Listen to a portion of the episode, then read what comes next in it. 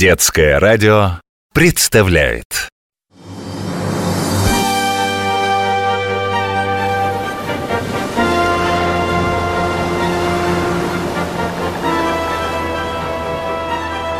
Великие путешественники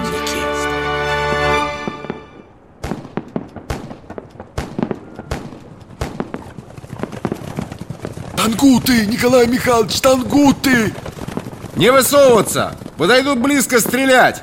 Не хватало только сгинуть здесь, у тибетских гор! Сколько их? Сотни три! Стреляют мерзавцы! В лаву разворачиваются! А нам деваться некуда! Сзади озеро! Береги патроны! Вот и как жизнь поворачивается.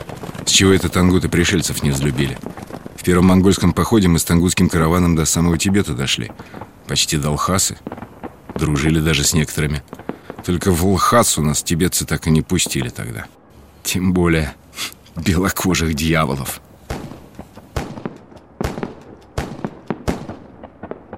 Николай Михайлович, они совсем близко! Не дрейфь! Фланги прикрывай, а то обойдут. Стрелять наверняка! Вот еще один упал, еще. И все не останавливаются. Чем мы им насолили?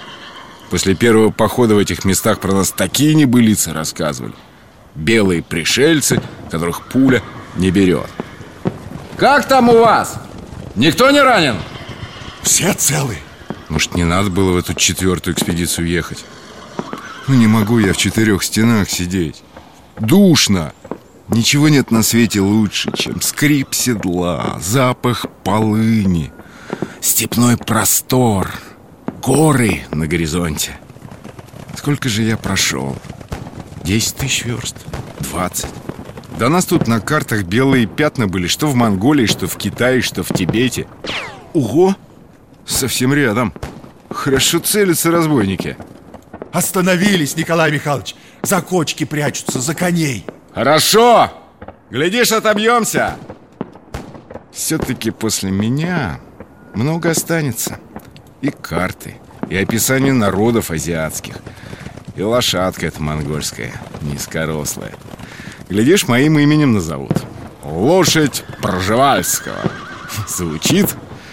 А то сейчас про меня в газетах как пишут. Грубиян, карточный игрок. Сам читал. Помещичий сын. С детства окружен раболепствующими дворовыми. Нелюдим. Человек грубый, иногда даже жестокий, деспотичный. Равнодушный к театру и литературе. Пржевальский вечно ворчит и недоволен всеми.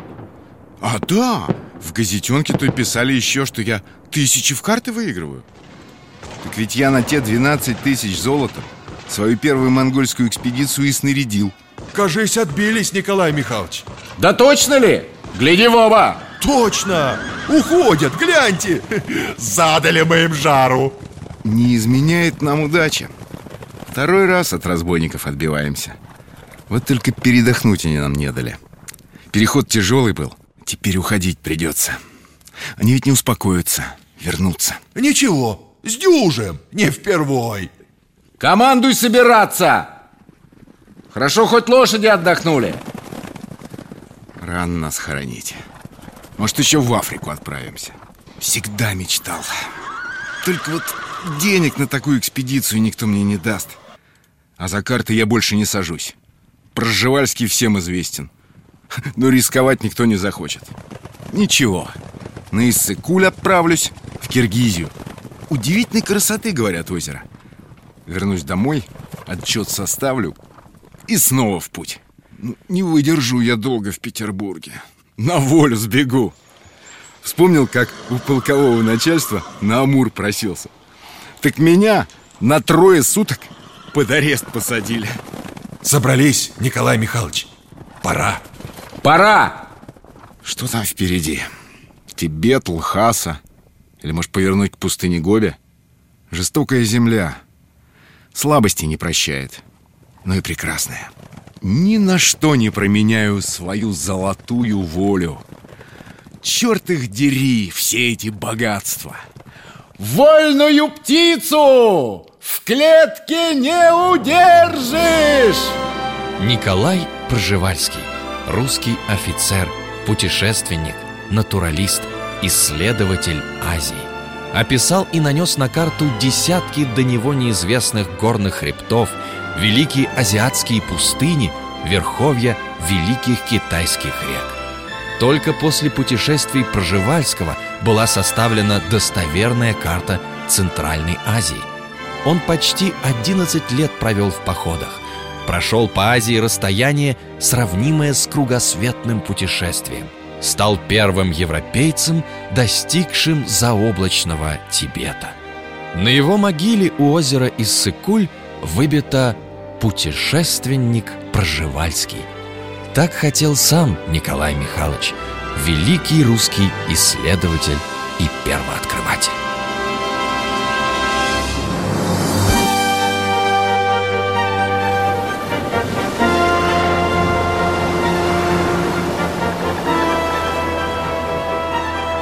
Великие путешественники.